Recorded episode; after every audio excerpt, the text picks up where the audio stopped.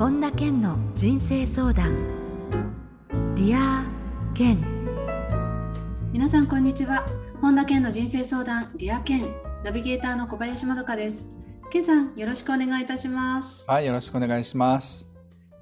さて、えー、今回はレッドドラゴンカレンダー2022について伺いたいんですけれども、はい。えー、今年もですねカメラマンの宮沢正明さんのパワースポットの写真に、えー、ケンさんのセレクトされた名言が入ったレッドドラゴンカレンダー2022が、えー、今月から発売されたということなんですけれどもあの私あらかじめこの写真をですねあの拝見したんですが本当にどれも美しいですし一体どの時間でこの写真が撮れたんだろうっていうふうに思うような多分数多く撮った中からの本当にこの究極の一枚なんじゃないかなって思いながら拝見してたんですけれども、はい、ケンさんもその写真に合わせた文章をセレクトされてるわけですよね？そうですね直感的にねそうでね僕まとかさんと全く同じこと言ったんですけど意外とねパチって撮った1枚がそれだったりとかするんですよ。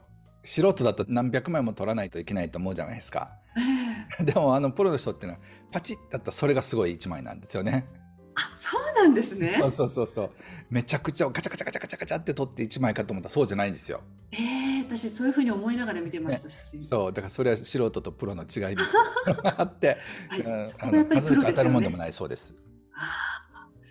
改めて写真家の宮沢さんについて、うん、あのまだご存じないという方もいらっしゃると思うのでご紹介いただけますか、はい、あそうですね宮沢さんはあのもともとアイドルの商業写真それでアイドルの写真でもう大ブレイクした方なんですよね。菅野美穂さんとかそういうの何十万部って写真集でブレイクされた方なんですけど後に縁があって伊勢神宮のオフィシャルフォトグラフになられて20年に1回のああいうそういう儀式とかを取られてる方なんですよねなのでそういうアイドルから伊勢神宮までってすごい幅広いジャンルを取られてる日本を代表するフォトグラファーのお一人ですね。あのケンさんはそもそもどういうきっかけでお知り合いになったんですか？もともとですねあの風水であの有名な松永修学さんという方のところで、えー、知り合ってそこのご縁であの、まあ、お会いすることになったんですけどもその雲なんですけどなんか竜にしか見えない写真をあの見て感動してでそれを今うちのオフィスに玄関に貼ってるんですけど。ありますね大きいものね、はい、はい、そこからのご縁ですね。あのこのねレッドドラゴンカレンダーは、えー、今年で何年目になりますかね？もう三年目かな？なそうですよね。はい。年目とかですよね。えー、この2022は数量限定発売になりますので、えー、購入を希望される方は本田健の公式ホームページあるいは YouTube でご覧になっている方は概要欄からご覧になってみてください。本当になんか飾ってるとなんかそこから運気がアップしそうな感じがしますよね。そうですね。はい。はい。えー、それでは本田健の人生相談 Dear 健今日も最後までお楽しみください。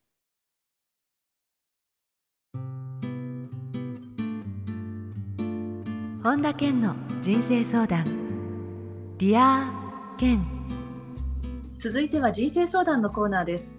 このコーナーではリスナーの皆さんからの質問に健さんに立体話法でお答えしていただいています。えー、それではラジオネーム庄司さんです。質問をお願いいたします。はい。ケンさんまどかさんこんばんは。こんばんは。みずはよろしくお願いします。よろしく。と自分には、まあ、夢というかビジョンがあるんですけどまあ、それはあの全ての人が、まあ、その人本来の、まあ、力というか良さを発揮できるようなそういう社会を作りたいということです。でまあ自分にとってはすごく壮大な、まあ、夢なんですけど、まあ、それを持ちながらも、まあ、現在は普通に会社員として働いており、まあ、その理想と現実の、まあ、ギャップっていうのを結構強く感じています。でまあこんな調子ではダメだって思う自分もいるんですけど、まあ、その具体的にどういうふうにその進んでいけばいいのかっていうことがちょっと分からずにいてでちょっとその、まあ、アドバイスをお願いしたいです。なるほど。あの具体的にどういうことやりたいとかってのははっきりしてるんですか？はい、あの自分はずっと飲食業で働いているので、うん。まあ、まず自分にできることとしては、まあ、その独立してお店をやろうっていうのは目標としてはあるんですけど、ただえそのそれが本当にそのビジョンにつながっていくのかというのもちょっとうんわからないところではあって悩んでいます。なるほどなるほどまずねその自分がこうそういう夢があるのであればはい同、じような夢を叶えてる人に会いに行くっていうのはすごい大事なことなんですよ。はい、で実際にその人に弟子入りしたりその人と一緒に働いたりとかすることではい、夢がねあのなんかこうこうぐわーっと崩れていくところとわやっぱりそういうことやりたいっていうのは両方あると思うんですよ。はい、なんかこうより現実的になるというかはい、で僕は20年前に作家になりたいと思った時はもう単なる幻想だったんですよね。でベストセラー作家になりたいと思ったけどでも当時の20年前から見た時にはそれは単なる無双っていうか幻想だったわけですよ。なんですけど実際文章を書き始めていろんなことを習習い始めて本を書き始めて本をこう一冊書き書き終えて売って本が売れてってだんだんベストセラー作家になったわけですよね。だから全ての夢はウォルト・ディズニーだってビル・あのゲイツだってスティーブ・ジョブズだってそのゼロなんですよ最初は。だから今がゼロだからって言って恥ずかしがる人は全然ないんです。はいただ多くの人たちはゼロでとどまるんですよね。なぜかというとその次のステップを踏まないからなんですよ。はい、次それはの具体的に人に会ってみたりとかお金を貯め始めたりとか新しいことをなんか習得したりだとかっていうことをやり続ける先にしか夢は叶わないんですよ。はい、なので今がゼロなゼロってことに対して恥ずかしがる必要も全然ないし落ち込む必要も全然ないんですよね。だってみんなゼロから始めてるわけだから。はい、なんですけど何もしないままずっと止まってるっていうのは恥ずかしく思うべきなんですよ。おだもし夢があるんだったらそれに向けてちょ少しずつでも動き始めないと何も起きないわけだから。はい、だだから今幻想なのは全然 OK。でも幻想のまま何もしなかったら本当に今の中にその夢見てるだけの話になるんですよ。おなのでそれに対してみは動いてみようと思えるかどうかってことなんですよね。それはどうですか？あ動きたいというのは、まあ、すごい思うんですけどうん。そのどうどう一歩を踏み出せばいいのかどの一歩でもいいんですよ。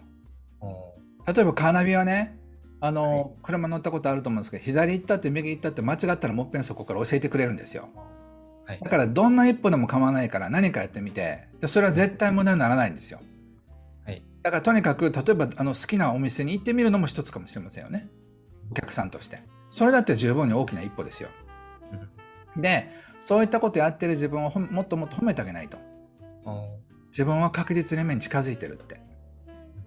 うん、そう思ってくると本当にね近づいてくるんですよ。はいどう思います？そ うそうですね。ままあ、まず行動して、まあ、行動する。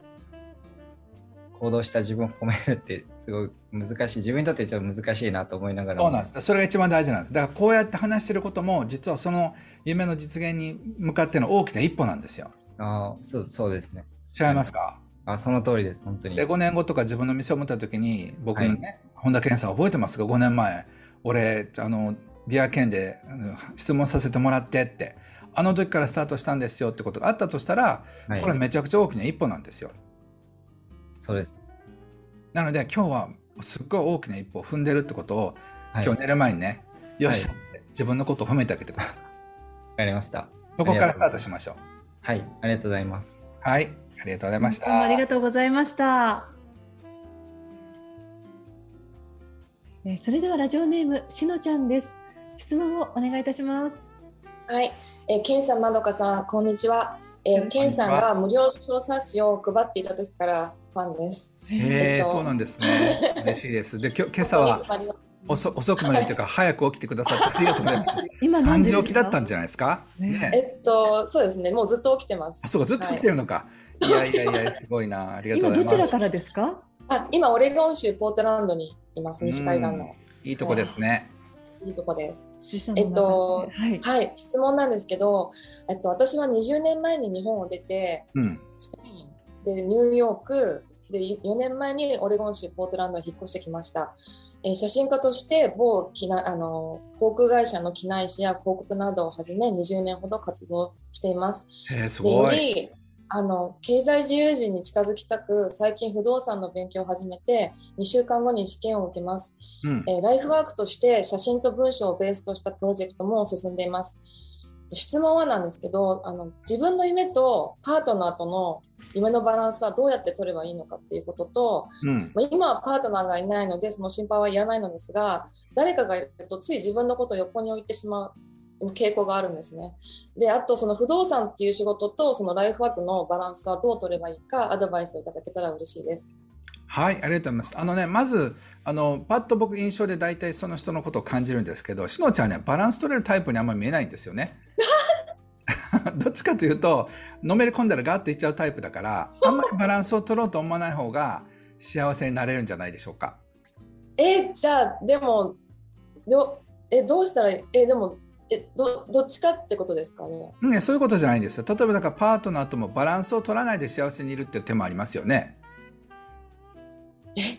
だからパートナーはパートナーであなたは夢をかけてって私は私の夢をかけるから出会えるとこで出会いましょうの方がよっぽどサバサバしていいんじゃないでしょうか。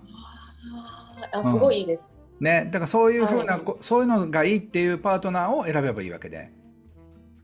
ああえケンさんあの私そういうパートナーを選んでなかったからか私2回ぐらい離婚していて、そうそう。だってあのあ人に合わせるの苦手なタイプだと思いますよ。だから 自分の道を突き進むタイプだからだからバランスって言葉が出てきてちょっと僕びっくりしたんですけど あのそういうお友達とかがいたらここで多分爆笑になってると思うんですよね。だからそういう先日もあのそうです。あの友人に身勝手って入れ墨入れたらって言われて。そうでしょ。だからはい。その写真と不動産こう両立させるとかっていうより写真は写真でとことんね、まあ、やってらっしゃると思うんですけど不動産は不動産で多分別のビジネスウーマンの側面がまた出てくるんじゃないでしょうか。はい。うん、でひょっとしたらその不動産のなんかやってる時に素敵な人と出会ってまたパートナーシップがスタートするかもしれないわけで。はい。だからそれってバランスじゃないんですよね。あだから自分が面白いと思うものを突き詰めていくうちに何かするんじゃないでしょうか、ーえじゃあそのじゃあ不動ちょっと待ってください。ケンさんじゃあ不動産をしつつそのライフワークっていうのはえじゃあごめんなさい。どうしたらいいんですか？例えば僕はサッカーっていうのをやりながらセミナーとかもやってるわけですよね。そうなんですよね。で別にそれは2つは邪魔してないんですよ。ああ本書いててちょっと飽きたらセミナーやって。セミナーずっとやってて飽きてたらこう本書いてってことやってるわけで。はいはい。だからその2つはどちらかというと両輪で、ま、うまく回っていくんですよね。あだからしのちゃんの場合ビジネスウーマンとして不動産をやりでそしはい。てそのちょっとなんかこう疲れたらまあ写真の方にクリエイティブなところに切ってアーティストとビジネスウーマンを行ったり来たりすると楽しいんじゃないですかね、あすごいそれしたいです、うん、で両方ともエネルギーが回るんじゃないでしょうか。そうそうすると。あーあーそっか。あのいやケンさんがさあのバランスを取るタイプではないって言った時にどっちかに選ばなきゃいけないのかとそう思っちゃった そうそうそう。そう。だからそうじゃなくて両方とも選んでくださいって。ああなるほど。で両方とも選んで両方ともゲットできるタイプだと思いますよ。えありがとうございます、はい。えそうなったら嬉しいです。ね、そうそう。で、逆に言うと、その質問が間違ってたんですよ。どうやってバランスを取るかっていうから、どっちも取れなかったんで、両方ともください、神様って祈り直せばいいんじゃないですか？えすごいびっくりしました今はい。なんか、それもいけそうな感じがしませんか、すごいしますうん、じゃあ言ってください。私はバランスを取らないって。うわちょっとちょっと待ってくださいはい。私はバランスを取りません私はバランスとは縁遠い女です。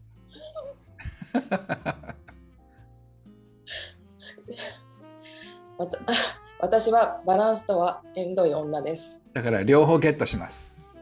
だから両方ゲットします。How do you feel? どういう気持ち？オーバーウェアメンです。い 楽しくなってきたでしょ？やもうなんかすごいですね、ケンさん。もうありえないこうなんか高揚感を感じております。そう。で、それで両方とも言っちゃってください。あ、ケンさん本当ありがとうございます。ね、多分そのこう不動産でガッとテンションが上がったのがアートに生かされアートのエネルギーはまた不動産に生かされてうまく回ると思いますよ。ああ、なるほど。うん、ぜひ両方とも楽しんでください。そしてパートナーシップもね。はい、本当にありがとうございます。ました早朝の中参加していただいてすごく良かったです。本当その価値ありましたか ?Was it worth it? え、もう、もう今日狙わない、このままもう勉強を始めようと思います。また Okay, good luck. どうもありがとうございまし Thank you ありがとうございま Uh, it's my pleasure. えーそれではラジオネームツージーさんです。質問をお願いいたします。ケンさん、まどかさん、こんばんは。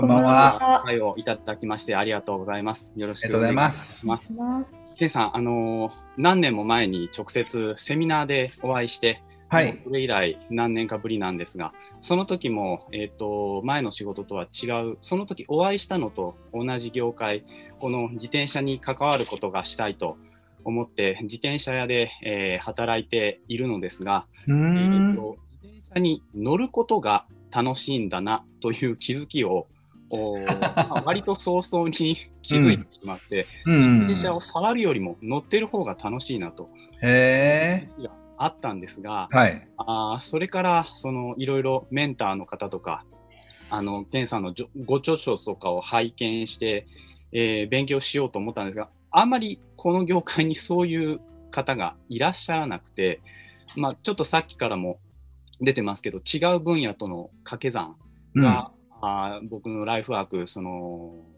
と感じることには必要なのかなと思っているのですが、何かこう、うん次の一手みたいなものをご教示いただければと。はい。あのね、あの、ひょっとしたらね、その、全くか考え方を変えるっていうのもありなんですよね。はいどういうことかっていうと、自転車乗りたいんだったら、他の仕事をやって、ある程度成功して、で、そして自転車に乗るっていう、趣味で乗るっていうこともありですよね。ありがとううん。まあ、例えば、まあ、極端に言うと、こう、ウーバーの、あの、なんか配達をやるっていうのは、それは一つかもしれないですけど、でも、その、他の仕事でちゃんと成功して、で、週3だけ働くような形で、あとは楽しく乗るっていうのもありなんですよ。僕の友達でね、ディズニーランドであのバイトして、もうなんか、あの、ディズニーランド大好きだったのに、もうなんかディズニーの夢が売れたってやつがいたんですよね。だから仕事にしたら楽しくなくなることもあるんですよ。だから、ひょっとしてそんなに自転車が好きなんだったら、ちょっと離れてみるのも仕事としてね、はいより楽しめるかもしれませんよ。うんそれはどう思います？いや、そうですね。ただ、あーと家庭もあり、うん ああっさりと、そうですね、今、まあ、安定している、発給ではあるんですけど、安定しているうん。職を、おそうですね、違うっていうのは、ちょっとしんどいなと思います、正直。でも別に、その今の仕事と同じような安定、ひょっとしてもっと報酬がいいとこでもっと楽しいとこだったら、移ってもいいと思いませんか？そうですね、もしあれば。はい、もしあればじゃなくて探してみるんですよ、そういう視点で。そうですね、うはん。で、そうじゃないと今聞いてると、なんかもう、こう、なんか接近詰めに合ってるっていうかね、い。うんなんかこう、答えがないところに追い込まれた人として喋ってるんですよ。うん例えば僕同じ立場にいたら、そういう形で仕事してると思いますか？僕が同じ立場にいたとしたら。本田健が今の仕事をやり方してたとしたらどういうことやると思います？例えば。いろいろと動かれてると思います。うん。どういうふうに動くと思います？いろんな人に話を、その違う分野とか業界とか関係なく、うん。いろんな方に話を聞きに行ったりされてるのかな。で、そして5年ぐらいしたらどういうふうになってると思います？あ5年ぐらいしたら自転車にだけ乗って生活されてるかもしれない。そうですよね。なので、一つのこう宿題として、あの、面白い課題としてやってみるのは、自分の中に本田健が一部乗り移ったらって、全部は嫌でしょうから。一部本田健が乗り移ったら、どんな形で就職活動したり、転職活動したり、独立したりしたら考えるだろうと思ってみてください。はい。うん、そうするとね、なんかいろんなアイデア出てくると思います。はい。どう思います？いや、わかりました。ちょっとこう、ちょっと髪型も今寄せていってるので、まどかさんどうですか？形から。いやでだけどその自分が答えを出していかなきゃって自分の人生で自分が動かなきゃっていうとどうしてもあの例えば本当にその家庭のこととかね。はい。いろんなこと考えるとなんかがんじがらめになって動けないところをそうやってちょっと1割ここで健さんとかって入れてみるとああの人だったらこうするだろうなっていうアイディアは出てきますよね確かに。うん。あのね、体内死亡率もちょっと数パーセント上がる可能性もありますけど、ちょうどいいんじゃないですか？ね、そこはまた自転車でなんとかして。自転車でこうまた減らしてもらって。そうそう一桁なんで。ああね、すごい。うんありがとうございます。足して2だったらちょうどいいですね。そっちは割りたくないだろうけど。ありがとうございました。ありがとうございます。またね。はい、ありがとうございました。はえーそれではラジオネームなおみさんです。質問をお願いいたします。はい。ケンさん、まどかさん、はじめまして。えー今日はお目にかかれて光栄です。よろしくお願いします。よろしくお願いします。はい。私は昨年から少しライフワークを始めることができたんですが、はい。これはちょっと中断してましたが、えー30年ぐらい続けている書道関係の仕事です。でとってもやりがいもありますし、書道は得意だと思ってます。でも私がえーやっていて楽しいなと思うことは、ズンバであったり、ヨガであったり、体を動かすこと、そして健康について考えていることなんです。で今後ライフワークだけで生きていきたいなと思ってるんですけども得意なことと好きなことが違う私はどのように進めていけばいいかなと悩んでます。そしてちなみに、はい、あごめんなさい、ケンさん、得意なことを、あごめんなさい、好きなことは全然資格もなくて、10人並みのうまさなんです。うん良きアドバイスよろしくお願いします。はい、ありがとうございます。はい、まずね、好きなことっていうのいつも僕思い出すのが、ドラえもんのジャイアンのことを思い出すんですよね。はい、のジャイアンがリサイタルやるってよく言うじゃないですか。で、それでみんなが経営みたいなんで生かされるんですよね。だからジャイアンは歌手になれるかってことなんですが、ジャイアンって歌手になれると思います？無理ですね。うんだから自分が好きなことでも人が喜んでくれないと仕事にはならないっていうのがまず一つ。はい、だから例えばズンバで体を動かすのが好きだったらそれは趣味なんですよ。はい、だからそれは趣味で取っといた方が僕は幸せだと思います。はい、でライフワークっていうのは自分が楽しめるかける人が楽しんでくれたり感感謝感動してくれるのが例えばそのライフワークなんですね。はい、例えば僕は今趣趣味でち中国語と料理をやり始めてるんですけどはい、僕の料理を食べたいかっていうと多分多くの人たちが、まあ、よっぽど僕と友達だったらともかくあんまり食べたいわけではない。でも僕は楽しく作ってるんですよ。はい、お味でそんなにまあお世辞もそんな美味しいとは言えない。でも僕は楽しいって。はい、で例えば同じ時間で僕はこういうセッションしたりとか5分とか10分で人の人生を変える手伝いをしてるわけですよね。はい。同じ時間をかけるとしたら僕は料理ばっかり時間使ってた。らおいおい私に5分くれって思いませんか？そうですね。だから例えば僕がじゃあライフワークを料理にしますって言ったってそのレストランうまくいかない？いや、検査やったらうまくかもしれませんけど。まあでもねだからそのなんていうのかな。その人が一番強みで勝負しないとはい、ないってことなんです。はい、だからズンバは趣味にとってだから、ね、分けてほしいんです。ズンズンバは趣味、はい、これも趣味。でも、すごく人にあの得意だって言われて、すごい素晴らしいっていうふうに言われるものをかけるはい、何かをしていくと、途端に楽しくなってくるんです。はい。だからまだね、掛け算がちょっと弱いんですよ。そうですね。うん。だから今得意な周辺に掛け算していった方がライフワークにはなると思います。うん。あの趣味はね、なんどんなどんだけやってもね、趣味にとどまることが多いんですよね。はい、でね、趣味に取っといた方が楽しかったりするんですよ。はい、例えばさっきのね、あの、あの、えっと、自転車の方いらっしゃったはい、あの方みたいに僕なら投資家として成功してはい、自転車を死ぬだけ死ぬほど乗る方が最終的には楽し楽しいんじゃないかなと思うんですよね。はい、うん、なので何を趣味にとっておいて何をライフワークにして高めていくのかっていう戦略ははい。やっぱりちゃんと頭使わないとうん結局なんかせっかく自転車屋さんにいるのに自転車に触る時間がほとんどなくて経理とかねお客さんとのなんかやり取りしててフラストレーションがたまるってこともありますからね。はい、なのでその自分のライフワークの整理するってことにこれから時間を使ってみてください。はい、わかりました。はい。はい。もう一個だけ書道関係ってね、ちょっとオンラインってなかなか私難しいかなって思ってるんですけど、やってる方もいらっしゃるんですけど、それはだからやり方でしょうね。はい、例えば武田壮雲さんがオンラインでやったらうまくいくと思いませんか？それは思います。なのでやっぱりその人の人柄とかはいそういったものだと思います。だからやり方でいくらでもできると思います。はい、わかりました。これを機会にちょっといろいろ試して。そうですね。はいいろいろクリエイティブなアイデアを試してみてください。はい、今日は本当にありがとうございました。あありがとうございました。ありがとうございました。りがとうございます。以上、人生相談のコーナーでした。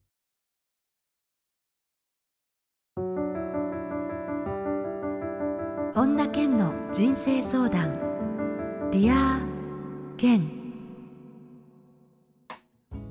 続いてはハッピーライブラリーです皆さんが人生を幸せにより豊かに過ごせるための特別な一冊をご紹介していますそれでは最初の一冊目ご紹介くださいはい、え奇跡のようにお金が流れ込んでくるシンクロニシティマネーの法則堀内康隆さんという方が書かれた本ですね。堀内さんと健さんは以前からお知り合いでいらっしゃるんですか？あのねクラブハウスでたまたまあの知り合って。で僕この方はその若手の作家としてずっと注目してた方なので一度お話ししたあのことがありまして。でまたクラブハウスでルームやりましょうねっていう話でそれからのお付き合いなんですけどこのシンクロニシマネっていうコンセプトがすごく面白くてね。あのまああんまりこの話すとこうネタバレになっちゃうんでぜひ本読んでもらいたいんですけどそのやっぱりシンクロニシティって不思議な偶然ってことですよね。まあそういうこう不思議な偶然を追いかけていくうちにお金が入ってくるっていう非常に面白い、えー、僕が書きそうな本を書いてくださったのでもう本当にもう拍手って感じですね面白い本です。あのケンさんねこのあのハッピーライブラリーのコーナーで割とご紹介される作家の方最近はクラブハウスでねこの今回の方のようにお会いしたんですっていう方割と増えてきてますよね最近。そうですね、まあ、というかあの今まであの知ってた人も、まあ、クラブハウスでまた久しぶりに会ったとかっていうそういう意味で、まあ、リアルに会えない分そういうふうになってるのかもしれませんね。作家の方も割とクラブハウスはもう利用されてる方って多いんですか？そうですね、まあ、2つに分かるんじゃないですかね、もう武田壮さんみたいにずっとクラブハウスの中に住んでる人もいれば、はい、まあ、あの神田正則さんみたいに全くやってない人もいますしね。あそっか。はい。続いての一冊を教えてください。はい。毎日3分その日の後悔リセット術。イライラモヤモヤくよくよ引きずらない34の習慣。エマさんという方が書かれた本です。はい、あのね、ついつい引きずっちゃうんですけれどね、人ね。そうそう、このこの方すごく面白くて、僕は個人的にあの会ったことはないんですけど、あのえー、っと一度クラブハウスでお話したことがあるのかな。すごくね、あのあ、そうそうそうっていうようなすぐでも使える使えるというかやった方がいい習慣がいっぱいあるので、あのそれをねご紹介したいと思いました。あのケンさんはお会いしたことがなくて初めてクラブハウスであの対談したりっていう方の場合ね、うん、例えばその方が作家の場合にあなんかこの人の本読んでみたいなっていうともうすぐ読まれるんですか？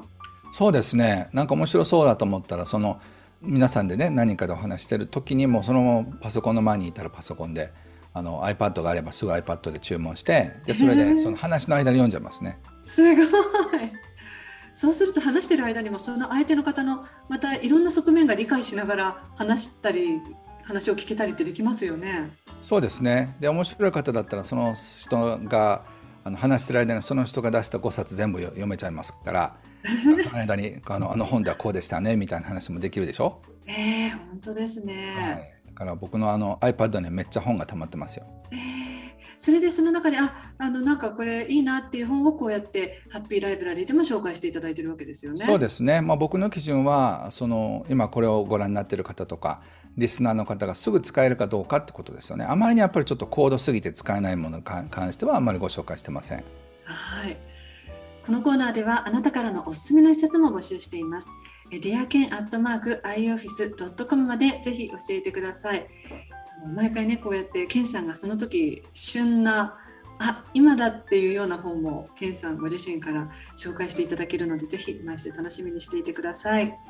以上ハッピーライブラリーのコーナーでした。それではケンさん、今日の名言をお願いします。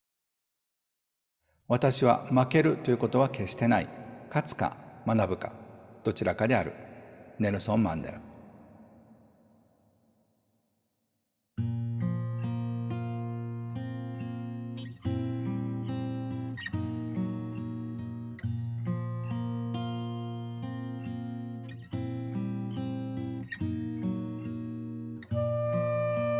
本田健の人生相談リアケいかがでしたでしょうか？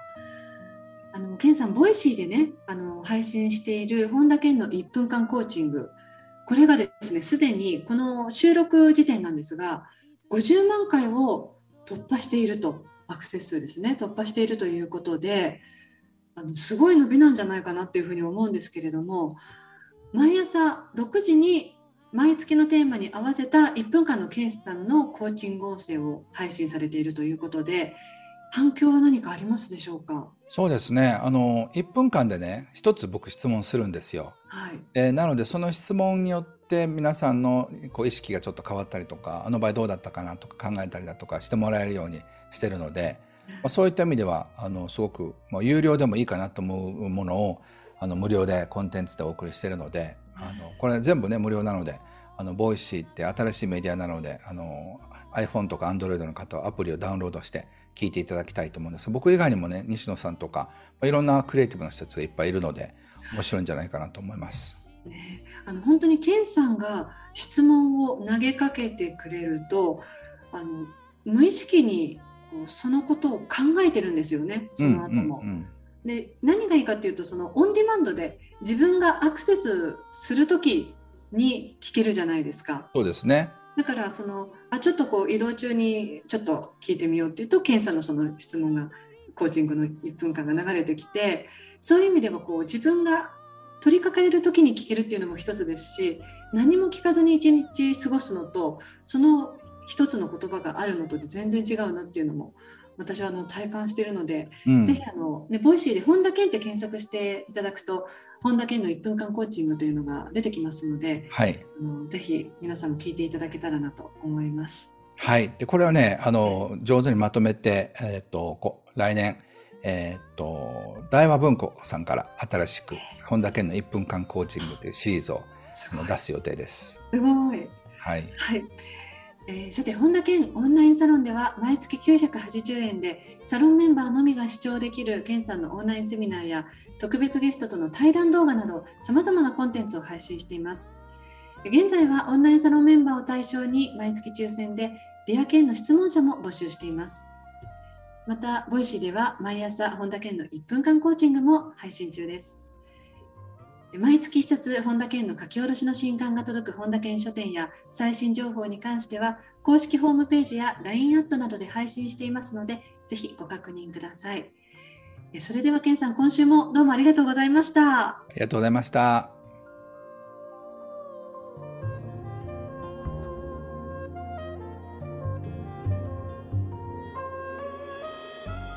最後に本田健セミナーに関するお知らせです11月27日土曜日。ベストセラー作家だけが知っている6つの秘密が開催されます。詳しくは本田健公式ホームページよりご確認ください。